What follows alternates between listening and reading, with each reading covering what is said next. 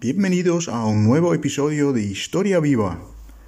En esta ocasión vamos a hablar de un tema interesante, muy diferente a lo que hemos tratado antes, pero os quiero hablar un poco de las monarquías.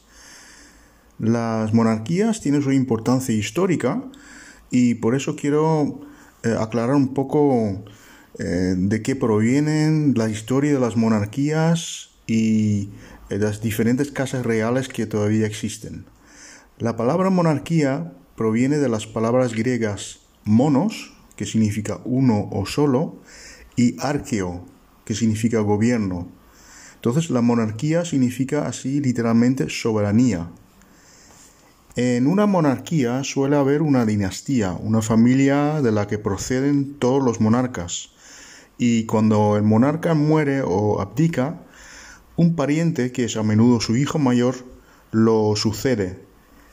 Eh, también este proceso se conoce como monarquía hereditaria.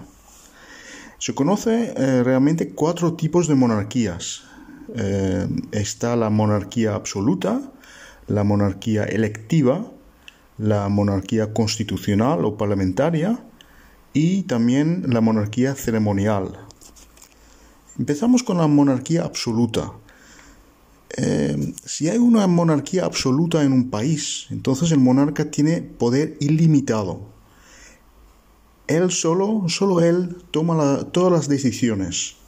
En una monarquía absoluta a menudo, no hay, a menudo no hay gobierno y a lo sumo un gobierno está allí para pagar las facturas y asesorar al monarca.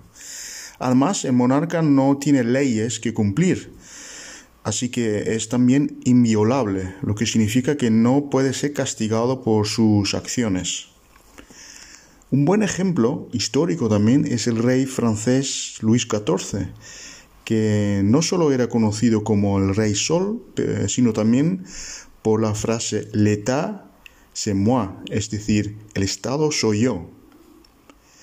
En una monarquía absoluta solía haber mucha pobreza, los pocos ricos eran a menudo personas de la nobleza o del clero.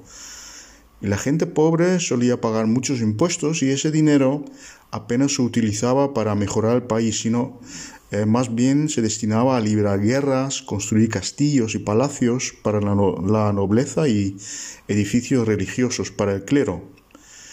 Hoy quedan muy pocas monarquías absolutas.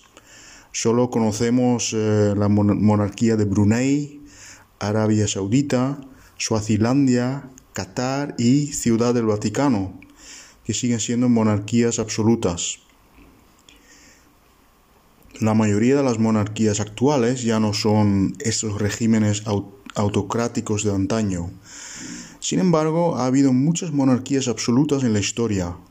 Ejemplos de esto fueron, eh, como he mencionado antes, Francia, Rusia, Prusia, en la mayoría de las monarquías absolutas, eh, después de una guerra civil o una revolución, eh, esa monarquía eh, era abolida o cambiada a una monarquía parlamentaria.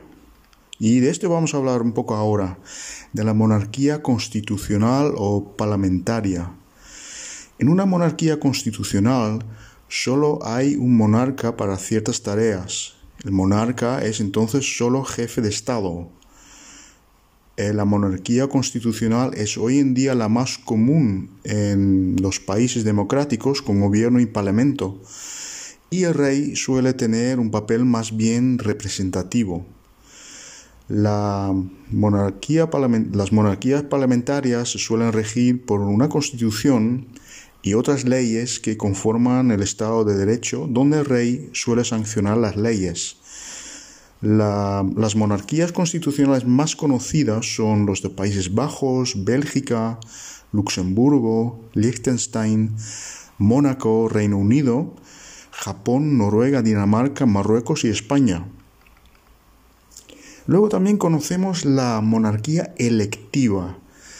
En una monarquía electiva, un monarca es elegido normalmente por un pequeño grupo de personas muy poderosas. Hace siglos las monarquías electorales o, electivas eran muy comunes, como el Sacro Imperio Romano Germánico, el Imperio Azteca o el Imperio Romano. Hoy, eh, Ciudad del Vaticano, Malasia y los Emiratos Árabes Unidos son las únicas monarquías electivas que quedan. La Ciudad del Vaticano es también una monarquía absoluta. El jefe del Estado de la Ciudad del Vaticano es el Papa, quien como obispo principal es también el líder de la Iglesia Católica Romana. El Papa nombra cardenales a los obispos en los que más confía. Cuando un papa muere o renuncia, los cardenales eligen a uno de los suyos como el nuevo papa. En Malasia, nueve de los trece estados tienen monarcas hereditarios que eligen a un rey entre ellos cada cinco años. Y por último conocemos eh, otra modalidad que es la monarquía ceremonial. El caso más claro es el de Suecia.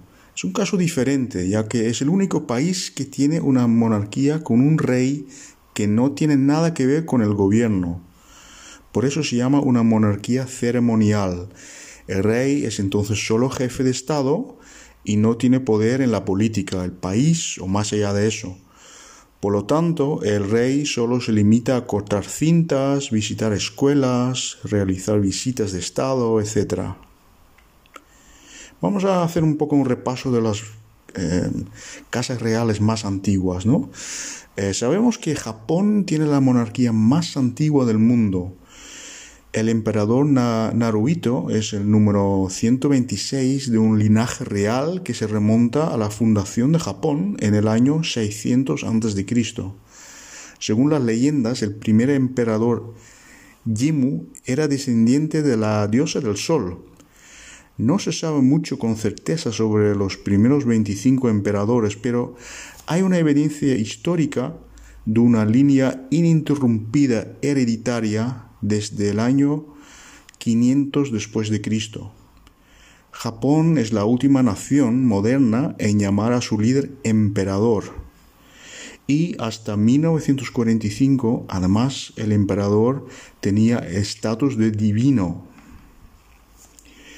También eh, hay otra, otra casa real que es la monarquía de Marruecos, que es una de las más antiguas del mundo. La primera dinastía que reinó en el país africano eh, está datada del año 789. Ese año Idris I conquistó una serie de tribus bereberes y fundó algunas ciudades importantes en Marruecos.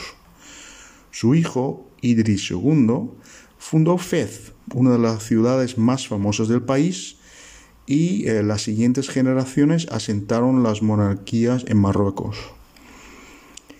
La monarquía británica es la más antigua de Europa, que todavía hoy sigue vigente en la persona de Isabel II. Según la historia europea, entre los años 802 y 839, el rey de Wessex, Egbert, se convirtió oficialmente en el primer rey de la corona británica. Fue a principios del siglo XVIII cuando Inglaterra y Escocia se unieron y que el reino inglés se conoció como tal. Dinamarca es otra de las monarquías más antiguas de Europa. La familia real actual desciende de Gorm el Viejo, que reinó entre el 936 y 958. Debido a que Dinamarca en la historia a menudo formó una unión con la cercana Noruega y Suecia, eh, los reyes daneses también fueron a menudo reyes de Noruega y o de Suecia. La reina Isabel II de Gran Bretaña, que ahora tiene 94 años, es la monarca en activo con más años en servicio en el mundo. Aunque todavía le queda un tiempo por recorrer si quiere escribir el récord mundial para un monarca con más años de servicio en la historia. Ese récord ahora lo tiene el Rey Sol, el que hemos hablado antes, Luis XIV, que eh, reinó de 1638 a 1715, Francia. Él estuvo en el trono durante 72 años y 110 días, pero se convirtió en rey en 1643 a la edad de 4 años. El segundo en el ranking es, es el rey Bhumibol de Tailandia, que fallecido en octubre de 2016, quien reinó durante 70 años y 126 días en ese momento. Y el tercero es el príncipe Juan II de Liechtenstein, que llegó al poder en, en el mini estado en 1858 cuando tenía 18 años y duró ahí 70 años y 91 días. Falleció en febrero de 1929. Isabel II entonces ahora ocupa el cuarto lugar. Eh, para hablar un poco sobre las riquezas de esas casas reales, ¿no? No hay dudas al respecto. La familia real más rica es la de Arabia Saudí, que ha gobernado el país rico en petróleo desde 1744. Esa es también la razón de su gran riqueza, ¿no? El petróleo.